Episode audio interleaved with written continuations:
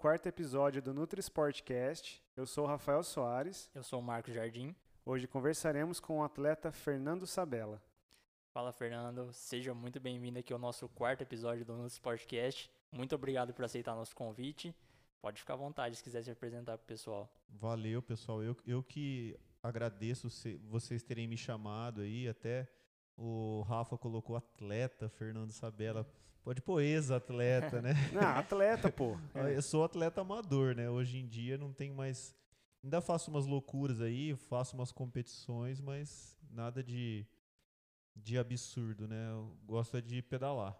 Não, bacana, mas mesmo um ex-atleta ainda continua sendo um atleta, né? Porque é. a não ser que pare tudo de vez, mas acho que sempre mantém um contato com o esporte, com alguma coisa ligada ao esporte, né? Não, não, eu continuo treinando. Treino, gosto muito de pedalar, gosto muito de treinar, mas assim, não tenho mais aquela aquela ambição assim de ir numa prova e ter um resultado. vou fazer 43 anos já. É, não que assim, tem muita gente que tem essa idade ainda que vai. O ano passado eu fui correr um campeonato mundial. Mas assim, não tem mais aquela gana que tinha quando era mais jovem de, de ter a objetivo, de ganhar a prova. Então, hoje é mais um pouco mais para curtir, né? Hoje pra, tem que se gosto... sacrificar tanto, né, para uma preparação, para é, uma competição, né, que é, exige tanto de um atleta, né? É, hoje é mais é, é, é gosto pelo esporte mesmo. É amador, amador de verdade. E o legal é que ele é vegetariano, Marquinhos. É, eu já tive oportunidade de atender ele já. É muito interessante a alimentação dele. É, ele cuida muito bem da alimentação, assim, em relação à a, a, a, questão de ajuste, ele se preocupa, né? Principalmente por ser vegetariano. Mas, assim, algumas vezes eu tive que dar algumas broncas nele, principalmente é, em sentido de se alimentar durante o pedal. Tá? É. Mas ele é vegetariano, ele pode falar um pouquinho mais aí do tempo que ele é vegetariano. É, eu sou vegetariano há 17 anos. Eu vou fazer 43, então quase metade da minha vida aí. E vegeta eu sou vegetariano, única, única carne eu não como nenhuma, nem vermelha, nem frango, nem peixe, há todo esse tempo. E há mais tempo já eu não comia carne vermelha. Então, é, muita gente pergunta, né? Até conversei muito isso com o Rafa tal. É, como é que você substitui a proteína? E, e até assim, eu não tenho uma necessidade tão grande, ainda mais porque o esporte que eu pratico ele é muito mais aeróbico, né? Eu não tenho necessidade de tanta proteína no, na minha dieta. A gente conversava muito quando a gente treinava junto, né, Rafa? O Rafa, sim, sim. não, você tem que comer mais proteína. Eu falei, Rafa, mas eu não me sinto bem, né? Por exemplo, hoje no almoço eu comi, fiz um, um omelete lá, comi três ovos, e eu não como todos os dias, não. Eu, eu me alimento, fiz comer arroz, feijão, um tomate picado lá, é, um pouco de, de palmito, que eu gosto bastante, e três ovos. Então, é, ir assim, não sinto falta. Eu também, eu também sou tranquilo, não tem problema nenhum. Você pode me chamar pro churrasco que eu vou, fico lá. O pessoal nem fica sabendo que eu não como Sim. carne. Pior que é verdade, assim, ele vai, fica de boa lá, todo mundo, né? É. Consegue se adaptar tranquilo. tranquilo. E o interessante é que você não é vegetariano, assim, exatamente por ideal, né? Não é aquele vegetariano. É, é que você não gosta mesmo de comer carne, não, não é, foi na, isso? Na verdade, eu comi carne durante muito tempo. Eu gostava do gosto da carne. Por exemplo, pessoal brinca às vezes a gente passa num lugar, vem aquele cheiro de churrasco, de churrascaria. Eu acho gostoso o cheiro. Uhum. Só que eu percebi que eu não conseguia. Me, eu, eu, quando eu parei de comer, comer carne, eu comecei a me sentir fisicamente muito melhor. Então, eu, eu percebi isso aí por conta da digestão. Então, é, a digestão da proteína, vocês sabem muito mais do que eu, é muito mais complicada do que do carboidrato. E eu me adaptei a isso muito bem, não sinto falta. A, a, na minha família, meus filhos comem carne, minha mulher come carne, é, sabe? Às vezes eu tô ali junto, eu faço um bife para eles, faço, compro carne. A minha filha não come carne, minha filha tem 11 anos, ela não come carne. Ela parou de comer carne já vai fazer um ano. E ela não sente falta também. Sim. Então isso que é legal. Agora, eu não recrimino, nem cada um faz o que quiser. Mas se o cara quer comer carne, ele come. Se não quer comer carne, ele não come. É questão de adaptação. Exato. Foi, acabou sendo, uma, na verdade, uma escolha sua por exatamente como você comentou, né? De você se sentir bem com é. a retirada da carne é. e aquilo foi melhor. uma coisa totalmente natural, né? É. Com É, isso, certeza. Isso faz parte, né? E, e o interessante é que tem vários estudos, até muitos recentes aí, não tem diferença nenhuma se a, se a pessoa é, come carne ou não em relação à proteína, tá? O importante é atingir Sim. a ingestão proteica do dia, né? Então, É, e até pela quantidade de vegetais que a gente tem aí com a quantidade É. de proteína, a, a combinação né, entre os vegetais, a gente acaba atingindo a quantidade necessária assim, com uma certa facilidade. Não existe nenhum Sim. mistério né, pra fazer isso. E tem muita gente que fala assim, mas você não come carne, o que você come? Né? Aí a pessoa acha que eu como só alface. Sim. Eu falei, cara, tem, às vezes eu fico semanas sem comer alface. Eu como, o que nem eu falei pra vocês, meu almoço hoje foi arroz, feijão, tomate, ovos e, e um palmito lá, picadinho. É, Então, assim, é, é muito engraçado isso aí, é muito en- engraçado, assim. E também tem aquela história que eu até já conversei muito com o Rafa. Não é porque a pessoa é vegetariana que ela tem alimenta- uma alimentação saudável. ah, sim, Sim, isso aí tem isso de é- é, muita gente sempre associa isso. Né? E, tem, e as, as pessoas ainda ficam mais assim é, a- abismadas com a questão de o pedal. Por exemplo, eu faço pedal eh, de performance.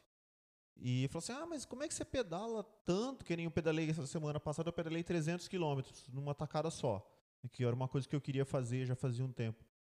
Como é que você não come carne e faz isso? Eu falei: tem muitos atletas profissionais de ciclismo, de triatlo, que são de vegetarianos. todos os esportes Se não me- possíveis. Se eu não me engano, o Frodeno é vegetariano, que é campeão mundial de Ironman, É, né? eu não lembro se é ele, mas tem algum O que foi Patrick ca- Lange. Isso, o Patrick, é, o Patrick Lange, ele é, né? Ganhou. Sim, o- ele já, o- já o- ganhou, né? Tem ciclistas também, tem um cara que, que é um ciclista aí, o Adam Hansen, que é, que é australiano. O cara correu nove Grand Tours seguidos. Né? Um Grand Tour são 21 dias, 3.500 quilômetros. O cara é vegetariano, Exatamente. sabe? Então, assim, é que nem o Rafa falou, eu acho que as pessoas, hoje em dia, elas estão abrindo a cabeça. E a questão, assim, é que nem o- é, é opinião. Eu não como carne.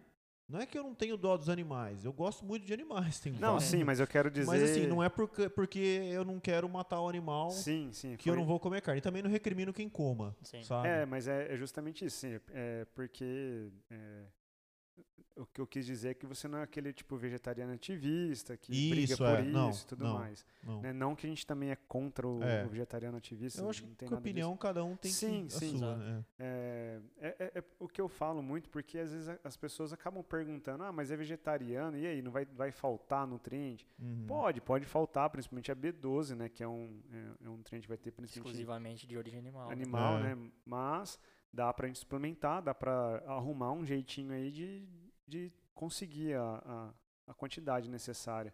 Né? É, o que eu mais me preocupo, às vezes, com o Portuga, eu vou chamar ele de Portuga porque eu tenho Que tá em casa. intimidade muito grande com ele, então assim, é, é mais fácil chamar ele de Com Portuga. certeza, não tem problema nenhum, Porque Rafa. chamar ele de Fernando até soa até É estranho. estranho. né? diferente. É. É, então, assim, o que mais me preocupa com ele é que no pedal, cara, é verdade, isso aí ele vai.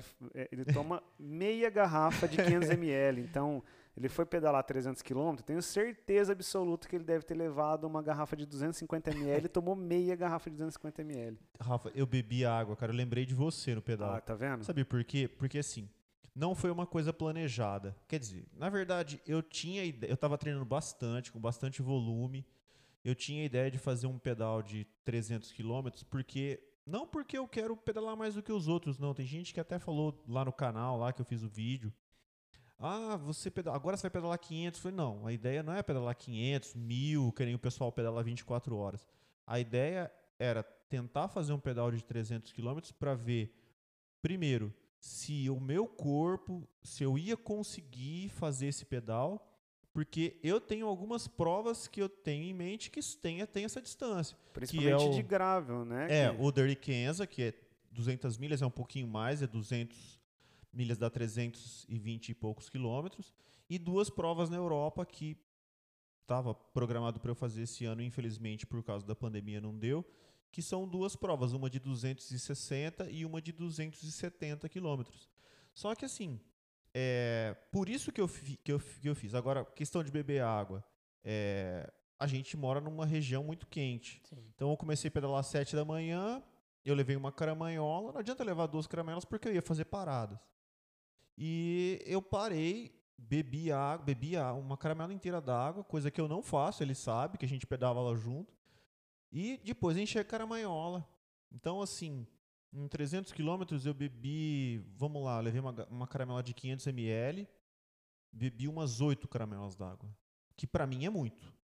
Né? Pra mim é muito. É uma questão assim, eu às vezes eu faço um, hoje eu pedalei 100 quilômetros, eu bebi nem meia garrafa d'água.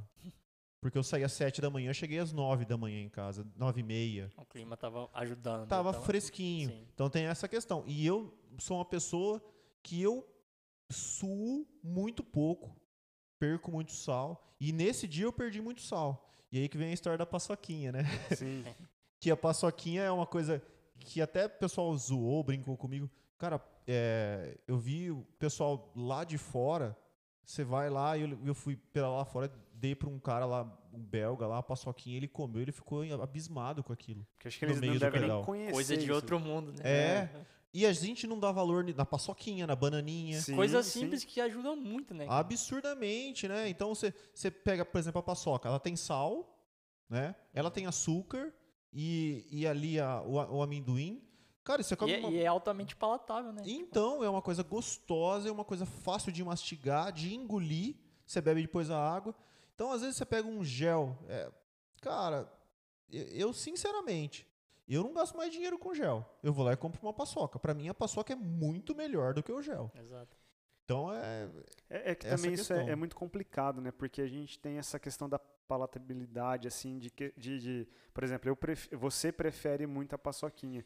Eu, por exemplo, quando eu Uhum. fazia as provas de triatlon, principalmente aquelas de mais distância, Sim. é, eu, eu, eu, sinceramente eu não gosto de comer porque eu me sinto meio que empanzinado. Tem Mastigar. Falar- gente que tem a dificuldade com alimentação sólida intra, intra-treino, intra-prova, que É. seja, né? Por conta de não conseguir comer mesmo, por se sentir mal por, causa, por conta da digestão. É, sim. difícil quem se adapta. É, porque às, vezes você acaba mais tomando gel, porque dá aquela sensação de eu tenho energia e, e parece que fez uma boa digestão. É, Sim. talvez seja Sim. essa. A digestão é mais rápida, vai Isso, direto pro sangue. Isso, é mais ou menos tipo Cai assim. no teu estômago e vai direto pro teu sangue. É, dá, né? dá É. essa sensação. Então, assim, é, é que nem o Rangel mesmo, que a gente conversou Sim, no terceiro sim. episódio, ele falou isso, ó, eu não gosto de ficar comendo, me sinto mal, prefiro tomar gel. Uhum. Né? Então, isso é, eu acredito que é muito variável, né? Você sempre reclamou, você nunca acho que gostou muito de Nunca. tomar gel, né? Nunca. Normalmente, Mas assim, desculpa te interromper, já te Não. interrompendo, parafraseando o Jô Soares. Pode ficar à vontade. fica à vontade. É, não é assim, não é que eu não tomo gel. Em treino, numa, numa, numa situação onde eu tô numa, numa, podemos dizer assim, numa zona de treinamento baixa, eu, eu, eu evito. Mas o ano passado eu fui correr o Mundial lá na Polônia. Cara, foram 150 quilômetros assim, 40 de média. Foi uma loucura.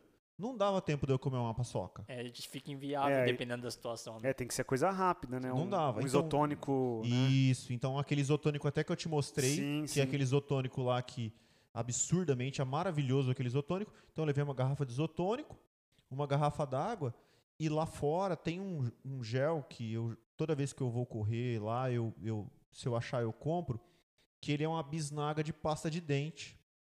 Ah, verdade, você falou Você desse. lembra que eu te falei? Sim, sim.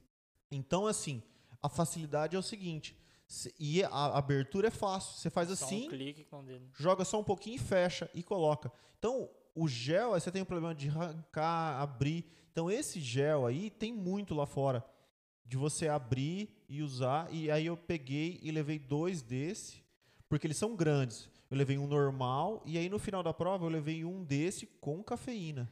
Então, é, é aí, é aí que é a hora da- das empresas, se estiver escutando É. Aproveitar o podcast, insight. É, pô, tem que começar a fazer aqui, né? É. Pegar essa ideia, Passou porque, da hora, né, de porque, pô, é uma melhorar ideia, essa tecnologia. uma ideia maravilhosa. Além de você evitar que as pessoas joguem o Sim, papel no chão, Sinceramente, é, né? Se- e, e você tem uma facilidade de tomar É, esse você consegue gel. colocar uma dose até maior, né? Porque se eu vou pegar, um, tipo, quantos, quantos sachezinhos tem que levar, tipo, Isso. lugar. E é uma coisa tão fácil, porque assim, a embalagem é igual de uma pasta de dente.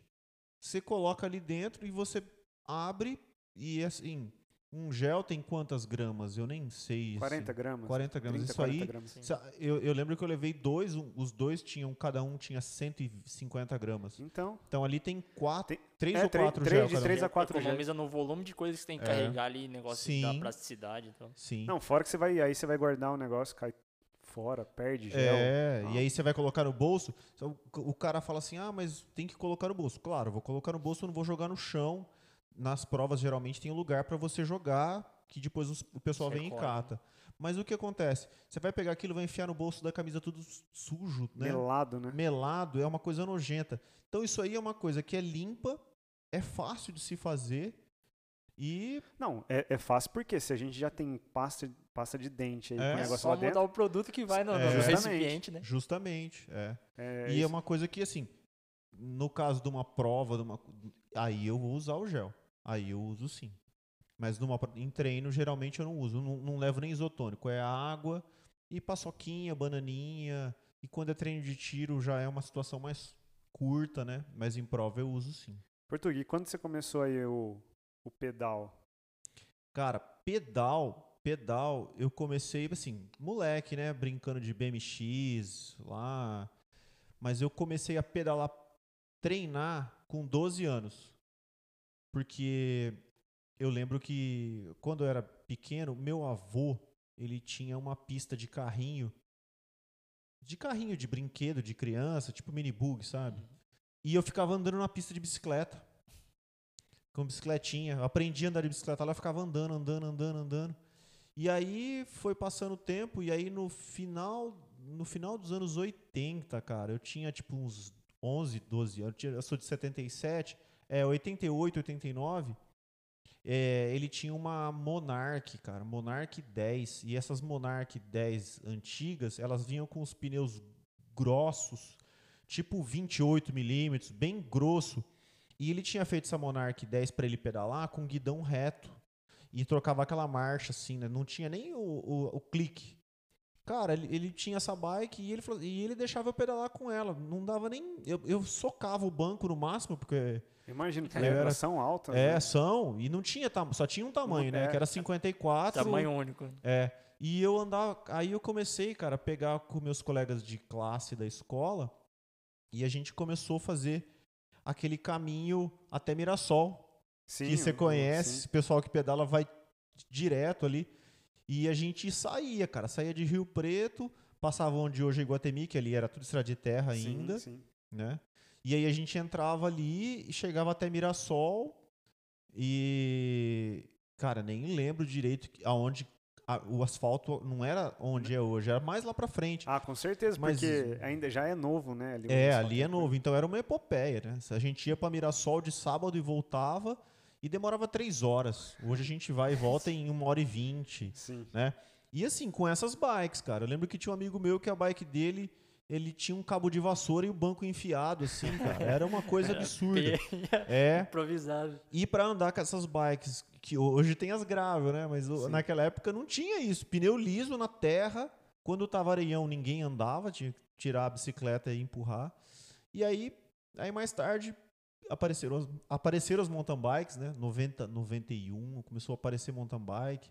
Aí eu comprei as mountain bikes, comprei uma mountain bike e tal.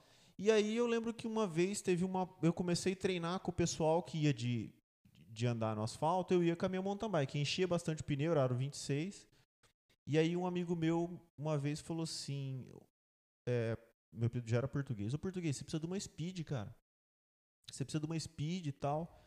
E eu falei, ah, cara, mas não dá, eu só tenho essa bicicleta aqui, moleque, 14, 15 anos. Aí é, eu consegui trocar a minha mountain bike numa speed. E fiquei só de speed. E aí foi, foi, foi, foi. Meu irmão comprou a mountain bike pra pedalar. Não pedalou. Aí eu peguei a mountain bike dele pra mim. Aí eu fiquei com a mountain bike E a speed? com uma speed. Só que eu, sim, sempre gostei muito mais de speed. Aí andei. Aí comecei a pedalar um pouquinho melhor. Entrei. Comecei a, a- com o pessoal aqui da cidade. Conheci o, o, o, o Bié, né? O Gabriel Sim. Sabião e tal. Aí até comecei a treinar com o pessoal ali, do, que era o pessoal infantil ali. Júnior, tinha 16 anos. Só que aí eu entrei na faculdade, cara. 16 anos, eu entrei na faculdade muito cedo. Comecei a fazer direito. Até outro dia eu tava conversando com o Rangel, né? E ele é um ano mais velho que eu e ele foi, eu fui bicho dele. E a gente não lembrava disso. Nossa. É.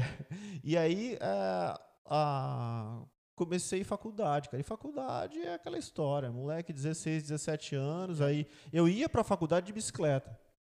Ia pra faculdade de bicicleta, nunca parei de pedalar, sabe? Mas parei de treinar. Aí parei de pedalar, de treinar. E aí comecei faculdade, acabou a faculdade, comecei a trabalhar. E sempre, e assim, legal que eu era professor e ia trabalhar da aula de bicicleta. Então a bicicleta nunca saiu da minha vida. Eu, mesmo quando eu não estava treinando, eu usava ela como meio de transporte. Meio de transporte. Sempre se manteve em contato. né? Isso.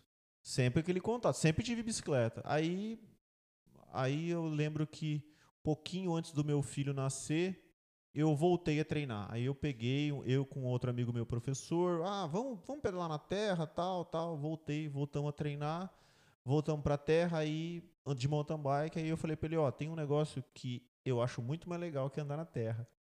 Aí eu tinha minha speed lá guardada, tenho ela até hoje, uma speedzinha de aço lá, que virou bike fixa. E, e aí comecei, aí voltei. Aí voltei a treinar, voltei a treinar, aí comecei a participar de campeonato master, aí foi, campeonato paulista, campeonato brasileiro, e aí vai, né? Aí até que como, como que foi os primeiros contatos com as competições? As... Então, quando eu, quando eu era moleque, já cheguei a competir, mas assim, não, não cheguei a competir. é, nunca fui profissional, sempre, sempre assim, categoria e tal. E aí, durante um tempo, quando eu, tava, quando eu voltei, comecei a treinar, antes de, de, de chegar a competir, eu tinha que emagrecer, né? Que é um tema legal pra vocês. Eu, eu, eu, eu- hoje eu, Eu peso. achei que ele ia pular essa parte. Não. Eu, por exemplo, hoje eu peso 60 e- 61,5 eu pesei hoje, que é o peso que pra mim é o ideal para o que eu gosto de fazer. Quando eu tava parado, eu pesava, eu cheguei a pesar 92, mas o meu peso, é, emagreci, meu peso era 78, 77 e tal. Quando eu voltei a pedalar, eu falei, eu preciso emagrecer. E aí que é a pergunta, né? Você fez loucura já? Fez coisa por conta da prova? Exatamente, Certeza que é fez um né? Então eu, eu lembro, isso é uma coisa interessante. Eu pegava, eu morava no centro da cidade e o, e o pessoal sempre vai pedalar na represa. Eu saía para casa, saía de casa para pedalar, sem garrafa d'água, sem nada. Ia pra represa e ficava pedalando, pedalando, pedalando, pedalando, pedalando, pedalando, pedalando. Voltava para casa, me pesava. Aí eu pegava um tomate, cortava em quatro, jogava sal, comia, bebia um copo americano de água e ia dormir. Pra não engordar. Aí no outro dia, vida normal e vai. É a mesma história, é um ciclo, né? E vai. Aí, cara, eu emagreci, tipo, de 77 eu caí pra 60. Em três meses. Muito, perdi muito peso, muito rápido e perdi massa muscular. Exatamente, veio uma a Isso, consequência, né? Isso. Então não tinha força nenhuma. Só tinha, só tinha, só era leve. Não tinha força nenhuma. Mas eu queria ser escalador, queria subir as montanhas. Achei que um dia ia fazer isso. Não dá, não tem, não é assim que funcionam as coisas. E aí depois, devagarinho, eu fui entendendo, fui comer, voltei a comer, engordei um pouquinho e vi que não adianta nada. Você querer emagrecer tudo de uma vez, emagrecer muito rápido faz mal. É, por exemplo, conversei bastante com o Rafa. Esse ano, é, o ano passado, eu fui correr o Mundial na Polônia. Eu sabia que a prova era totalmente plana. Cara, eu não fiz regime. Eu comi muito. Eu tinha que ter força para andar no plano. Se eu tivesse ido, ido lá muito magro, eu não tinha nem terminado a prova. Então, esse ano eu fiz um regime, assim, não é regime. Regime é o que você come, né? Mas eu comecei a diminuir gradualmente meu peso. Então, de janeiro, nós estamos em. Hoje é Julho. vi- julho. Quase É. agosto aí. Eu tava com 69 quilos, hoje eu tô com 61,5, mas eu fui perdendo gradualmente, né? Perdi bastante. Ah, principalmente pelos treinos que você anda fazendo. né? É, eu pra- acho- é. No, no esporte a gente pode chamar isso acho que de estratégia, né? A gente chama É. isso- porque depende, pro- como você disse, é- era uma prova específica que você sabia que Sim. você poderia estar com um pouquinho mais de peso que você sabia que ia Sim. dar certo. Então, é, é- você adotou uma estratégia para aquela prova específica. Sim, Acho sim. que no, no, no esporte, quando a gente lida com atletas, a gente trabalha muito em cima de estratégia, Sim, né? Baseado certeza, na- é. em competições específicas ou em, em períodos de treinamento específico. É sempre em cima de estratégia. Então, é, eu percebi, é, é, não adianta nada você ser extremamente magro para fazer um negócio. Então, o cara tem que ser um pouquinho mais pesado. Então, as provas que eu fui fazer o ano passado, tanto o Mundial como a- as provas que eu fui fazer na Bélgica, é, não era para eu estar magro. Se eu tivesse muito magro, era pior. Então, eu sabia que eu tinha que estar um pouquinho mais com um pouquinho mais de reserva de gordura, porque era prova muito longa. Agora, para esse ano, a gente ia para Itália, subir as montanhas, aí ia- e eu falei, falei assim, não, eu quero ir bem magrinho, bem leve. Infelizmente não deu, mas vamos ver se até o final do ano abre de novo, a gente vai lá para ver o que acontece. E você fez uma prova bem legal, né? Na, que foi na França, né? A, a- É a Paris-Roubaix. Não, e, a- e aquela outra foi em 2018 Foi, ou o- 2000? foi 2018 o Halter Ah, Route. isso. É, Que foi. é, é- é como se fosse um um tour, né? É, na verdade, é um, é um, o Uma tour- imitação seria. É, é, é, é a prova. O slogan dos caras é a prova mais dura para amadores, né? Ah, legal. Então, a- inclusive, é, quando a gente, quando eu fui participar da prova, tinha dois ex-profissionais lá. Eu fiquei no quarto, do lado do quarto deles. Sabia? Isso que é legal, né? É, então. E assim, e os caras é, falando assim, cara, o Tour de France são 21 etapas e você tem cinco ou seis etapas de montanha. Porque você andar no plano é totalmente diferente de você subir uma montanha. Sim. E lá não, no Halter Route, que o próprio nome diz, é, é- é- na verdade não é Halt, né? A gente fala errado, é Alt Ut. É rota alta, alta, né? Em, em francês eu não sei falar francês, mas aprendi isso aí. São sete dias só de subida, então foram 790 quilômetros, que dá um pouquinho menos de 100 por dia, mas um dia era, era um contrarrelógio de 11 quilômetros, com 20 mil de subida acumulada. 20 mil de subida acumulada é muito. Cara, eu acho que o. Bom, no- eu acho que, que as pessoal que, que escuta a gente, só quem anda de bike mesmo, pra ter Pra noção, né? entender. né? Porque é uma coisa que é, é- é fora de base, né? É. E, e o, o que, o, que me- o que mais me preocupou lá, eu falei com o Rafa antes de ir, né? Foi a questão da alimentação. Né? Eu lembro que você me passou algumas coisas para levar, para tomar pós-prova, eu levei, tomei. Só que o grande problema, e aí que vem a questão, é a comida que eles têm lá. A comida, por exemplo, você chegava da, pra prova, você chegava da prova, durante, durante o pedal eles têm umas barraquinhas, só que, cara, é uma. Sim, tem gel, tem. Tem é, bisnaguinha, tem bolacha de água e sal. Só que tem vinho tinto, cara. Tem tudo, né? É, tem tudo. Só que assim, geralmente você, você tá numa situação que você não sabe ali mais o que faz. E assim, o clima absurdamente diferente. A gente mora num lugar quente. Teve um dia que nós largamos, tava 2 graus. E tinha que subir uma montanha de 2.800 metros de altitude. Chegava lá, tava tudo congelando.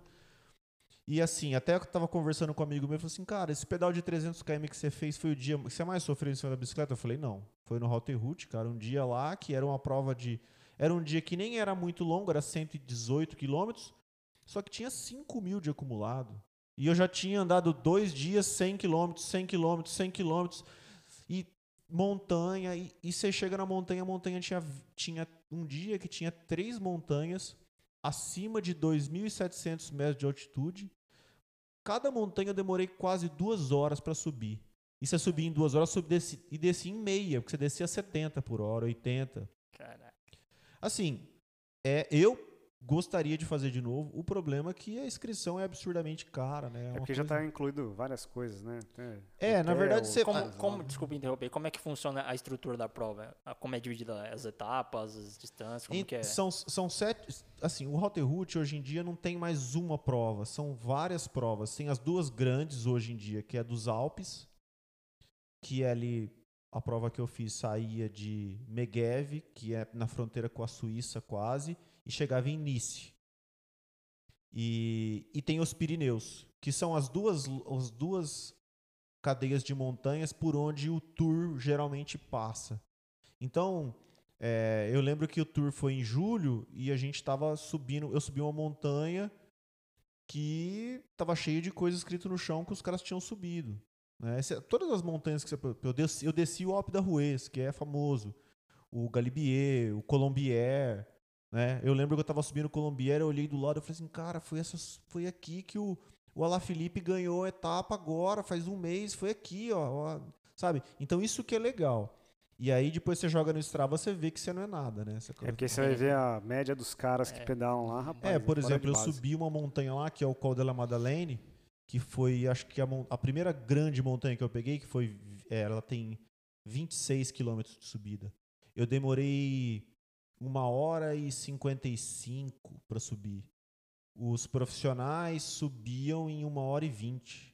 Cara, é Quer muita dizer, coisa, em né? uma montanha eu tomei meia É o- hora dos caras. Aí você acumula tudo isso numa prova inteira, né? Pra É, ver a e- diferença que dá no final. E você chega no final, no final, né? E, e- e conversando com os profissionais, os caras falam assim, cara, aqui é pior do que o Tour, porque o Tour você tem uma etapa de montanha, duas, três seguidas, aqui são sete. E no Tour você anda em pelotão. Aqui, na primeira montanha já pica tudo, dispersa é também. cada um por si, É porque amigo. é mais amador, né? Então a, É. a- a dispersão de, É. de performance é muito grande também. É, né? e assim, por exemplo, tinham 800 competidores no, no Alter Route. Quando eu fui 800, é, eu não tenho certeza, tá? Não lembro se é 800 ou 500. Mas assim, eu eu lembro que eu fiquei entre os 100 primeiros da geral e vigésimo pouco na categoria e tal.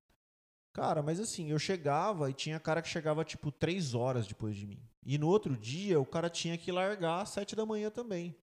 O dia que eu cheguei melhor foi o dia que eu cheguei entre os 50 primeiros, que eu cheguei e fui tomar banho e eu vi os caras, esses, esses profissionais, me viram e falaram assim, nossa, hoje você foi bem, hein? Eu falei, ah, não sei como.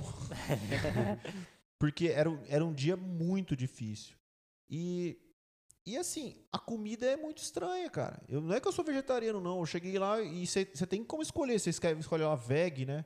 Aí eu cheguei, num, eu lembro que eu tava num lugar, e no interior da França, ninguém fala inglês. Eu não falo francês. Fui pegar meu prato, era, era arroz. Tudo bem, arroz eu comi. Aí era uma batata, ótimo. Carboidrato, carboidrato. E mexilhão. Eu falei, uma concha lá, cara. Eu- cara, uma coisa que eu detesto é frutos do mar. Não posso nem ver na frente. Eu não consigo ver o cheiro. Mas já, já tava na cheiro. comida, já, já tava na comida. Não, na- já Tava tava. já- como opção era, era um prato, escolher. era um prato daqueles pratos. Sabe aqueles pratos grandes, de- aqueles bandeja? Não Tá. tava junto. Ah, não, Tava isso, essa né? Ainda bem. É, se tivesse pô. junto, tava ferrado. Mas aí depois eu percebi o seguinte: eu falei assim, eu vou no supermercado, vou comprar um negócio de pão, um monte de pão, queijo, coisa que eu gosto de comer, batata, um suco de laranja, porque lá não. não- E vou deixar na minha mochila, que você deixava a mochila lá. E você tinha uma mala que eles levavam de etapa em etapa para você. E cada, cada dia você dormia num lugar. Era um hotel, era uma pousada. Nos lugares bem assim. E eu falei assim, é isso que vai me salvar. E é- nas três primeiras etapas eu sofri muito com a comida. Na quarta etapa eu fiz isso.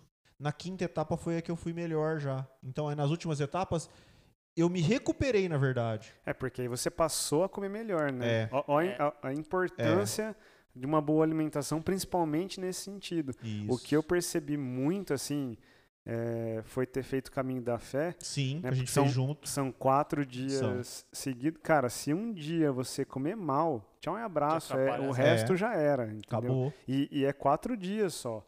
Assim, se for colocar. E outra, não é com performance. Os caras vai lá, a Sim. gente fez assim, pra terminar mesmo, fazer o caminho da fé. E. Assim, errou uma, uma refeição, às vezes você errar ali. Porque é é- dá uma impressão muito estranha. É, demorava coisa de uma hora pra subir ali as serras ali no Sim, caminho da fé ali. Sim. E você falava, cara, tô, eu vou andar 8 km, eu não vou tomar um gel agora, por exemplo, ou vou comer alguma coisa, porque é 8 km. E, e- e a gente está acostumado aqui na nossa região que 8 km vai demorar coisa de menos de 20 minutos. Não. E lá é uma hora, uma hora e alguma coisa. Às vezes, dependendo, dá até um pouquinho mais, né? Dá. É uma coisa, é tipo, essas competições que existem fora do país, né? Você é acostumado a treinar num clima, em uma, Fora com, a, com isso. a condição, com a condição que, tipo, você faz a sua comida lá na sua casa, você compra o que Sim. você quer. Sim, Aí você vai pra outro lugar que é uma cultura diferente, o clima é diferente, até você conseguir se adaptar com o que tem lá, ou conseguir fazer alguma coisa que é do seu agrado pra você se sentir melhor. É, tem todo, além da estratégia da alimentação, tem a questão psicológica, tem Sim. tudo que é. Então, eu, eu também, que o Rafa tá falando assim, de comida. A primeira vez que eu fui competir fora foi em 2016. Foi na Austrália, quando eu fui correr o Mundial. Cara, primeiro que a viagem demorou 20 e tantas horas, né, para chegar lá. Aí você já chega moído. Eu cheguei bastante, muito tempo antes, consegui me recuperar. Mas a mesma coisa. A comi... Eu já sou magro, cara. Eu lembro que eu cheguei, o Rafa me viu e falou assim: Cara, você vai sumir, você vai morrer, tu mais magro que eu tô agora. Sim, sim. Muito verdade. magro. Porque não tinha comida, eu fiquei caçando comida. Então, o que, que, eu, a, que, que é a estratégia que eu, a partir dessas experiências que eu tive, tanto na Austrália, depois no Route Cara, eu vou lá, eu não fico em hotel. Eu alugo uma casa no Airbnb, vou no supermercado, compro o que eu vou comer. Mas eu acho macarrão que tem no mundo inteiro. Exatamente. E eu- uma coisa- Justamente. Aqui você pode preparar, mesmo que você não tiver macarrão, às vezes um miojo da vida aí é melhor do que né, se você, compra, ficar sem Você comer. compra um pão de forma lá, um pão Sim. e faz um sanduíche. Sim. Você tem o carboidrato ali, você tem o teu, por exemplo, eu gosto de pão com queijo, sabe? Mas por exemplo, eu quero fazer um carbo load antes da prova. Quando eu fui agora ano passado, a gente foi pra Polônia, que foi eu e o Luizão. Falei, Luizão, vamos ficar no não, vamos ficar no hotel. Eu falei, cara, não vamos, sabe por causa? Por causa da comida. A gente vai no supermercado, compra o que a gente quiser e come. Chegou lá, cara, a gente fez um macarrão, tinha panela. Ele falou, cara, se a gente tivesse no hotel, a gente ia ter que ir atrás de um restaurante. Não, e o pior de tudo é que você vai ter que conversar, saber o que, que é o cardápio. Às vezes, às vezes, do jeito que os caras preparam a comida não é do seu Isso, agrado. né? justamente. Então, e aí? Agora eu falei pra ele, imagina se a gente vai sair num dia antes da prova, andar, ir atrás de um restaurante, comer e voltar pra casa. E aí a porção você não sabe se é do teu tamanho, É você Sem não sabe que sem que ter a é. certeza se é que você vai gostar daquilo, não, você vai ter que só comer empurrado, porque você Sim, precisa é. de, de substrato ali, né? É. De combustível pra prova. mas Então é- essas últimas provas que eu participei, que eu fiz essa estratégia aí de ficar numa casa, alugar e eu mesmo fazer a minha comida, eu me senti muito melhor.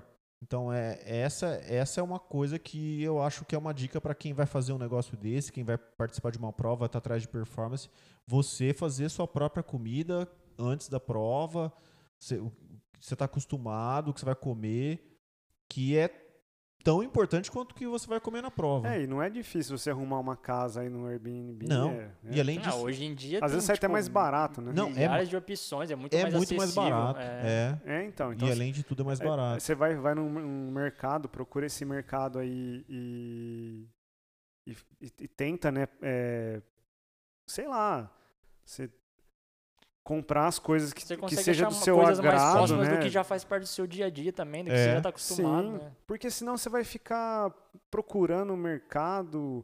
né? Quem, quem não gosta de pegar casa porque tem que ficar cozinhando e tudo mais, tudo bem, né? Aí, Então, mas é muito fácil. eu, você tá eu também num- acho, sinceramente falando. Eu, é é muito fácil. Você tá num lugar lá, você, você, você pega uma casa, você, você vai ter um supermercado, vai ter um negocinho. Cara, você vai lá, Faz faz, uma compra só. faz uma cara. compra só, acabou. É, geralmente, você, tipo, eu não sei como é que foi, nunca fui, né? Mas eu creio que geralmente as pessoas não vão sozinhas numa, numa viagem dessa, né? Ah, eu- na Ou- Austra- na Austrália eu fui. É, é, é muito, é, eu muito, é muito difícil, mas É, acontece. eu, é, eu Mas- creio que. Pra Austrália, eu sofri tanto porque eu fiquei no hotel. Aí o que acontecia? O hotel tinha um café da manhã. Cheguei lá no café da manhã, era bacon, ovos, salsicha e um pão australiano. O pão australiano parece essa madeira aqui, ó. Tem que dar uma É. porrada nele pra É. ver se dá uma leve amaciada. Aí eu, eu, primeiro dia, eu comi o café da manhã e era a parte, ainda bem. Aí eu vi que não era o que eu queria, aí eu já parei. Aí eu achei um mercadinho lá, cara, comprei as coisas do mercadinho. Só que, por exemplo, era um hotel, eu não podia cozinhar no quarto do hotel. Então eu tive que ir atrás de um lugar que tinha macarrão pra eu comer no pré-prova. Então, mas esse que é o problema de você não arrumar uma casa. E isso é. É, eu acho muito mais interessante. Se É. é possível, eu, eu, eu sempre dou essa dica. Eu falo, cara, procura uma prova ou uma casa. Quando você vai fazer uma prova, procura uma casa, fica na casa para você fazer a sua comida. Sim. né? Porque é muito mais difícil você é, ficar procurando um restaurante que vai, principalmente fora, né? Em país totalmente diferente da cultura. Mano, Se eu for um dia pra Europa, eu não sei nem o que comer lá na Europa, É, sinceramente. tipo, você falando. não conhece, né? Tipo, É. você não sabe onde você pode ir. O E olha que interessante, eu, ano- quando eu fui pra Bélgica ano passado, a gente foi num hotel que a gente conheceu. Ah, até, te- até te falei, né, Rafa, do cara que a gente ficou na casa lá. Sim, sim. Ele é vice-campeão mundial de Ironman no Havaí. Sim. Eu cheguei lá, tinha, um- tinha um negocinho, até tirei a foto e mandei pra Sim, vocês sim. lá, né? E o cara, o cara, assim, quando ele ficou sabendo que a gente ia pra correr as clássicas, que era Flandres e Roubaix, ele foi lá com a gente, conversou, tal, e foi muito legal. Então, é, quando a gente, a gente chegou, chegou lá, na, lá na, na casa, a gente fez justamente o quê? A gente foi no supermercado, comprou a- as, as coisas que a gente ia comer para prova e a gente fez tudo lá. Chegou lá no dia da prova, sabe? é, sem sem aquela história assim, ah, eu comi pouco, eu não comi. Eu, não, eu comi o que eu tinha que comer. Isso aqui tá tudo certo. Então, é, é, essa, essa questão é, é, eu acho que, que é, é primordial para quem vai fazer uma prova. Então, você tá, comer o que você está acostumado, sempre ali. Além de, de você saber o que você vai comer no- durante o pedal, eu acho que é Você importantíssimo. consegue dar continuidade naquilo que você já vinha fazendo, né? Tipo, Sim. Em pré-preparação aí no- Sim. nos treinamentos que você fazia aqui antes de ir pra, pra prova. Então você É. consegue só dar continuidade. Você co- compra as mesmas coisas que você tá habituado, É. consegue preparar nas porções que você sabe que já é que você precisa. Sim. É bem mais viável do que passar uns perrengues aí. Justamente. É. Pessoal, o Portuga ele tem um canal no, no YouTube, o Bike Guru. É. Quem gosta de de bike aí, quer ver umas dicas, ele dá muita informação lá, é bem interessante. Normalmente, às vezes, quando eu preciso de alguma coisa, além de assistir o vídeo, eu encho o saco muito o saco É dele. guru por causa desses, do- dos caras me perguntando as coisas, né? E tem um amigo nosso que começou a me chamar de, De guru. guru. Aí virou bike guru. Aí virou Bike Guru, tá? Então, Não que eu saiba tudo, mas o que eu sei eu, eu, eu tento passar pra ajudar as pessoas. vai comprar bike, a gente manda pra ele. E aí, Portuga, o que, que você acha dessa bike? Ele, já- Opinião. ele que dá a opinião final, né? Ele que manda na nossa bike, tá? É, Portuga, agradeço aí por você ter aceitado o convite. Muito obrigado por essa conversa. Sempre é bom conversar com você, tá? Estamos sempre à disposição aí. Sempre que quiser, pode mandar mensagem pra gente pra trocar informação. Eu que agradeço a oportunidade pelo bate-papo aí, foi muito legal. E tô acompanhando os podcasts aí de vocês, tá muito legal. Todos eu tô ouvindo. Só esse que eu não vou ouvir, que fui eu que fiz, né? É, já sabe tudo, né? tá. Tô brincando, vou ouvir também. Mas valeu, galera. Valeu, Portugal. Muito obrigado de novo por ter aceitado nosso convite, né? Foi uma troca de experiência que bacana. Valeu e as portas sempre vão estar abertas quando quiser voltar.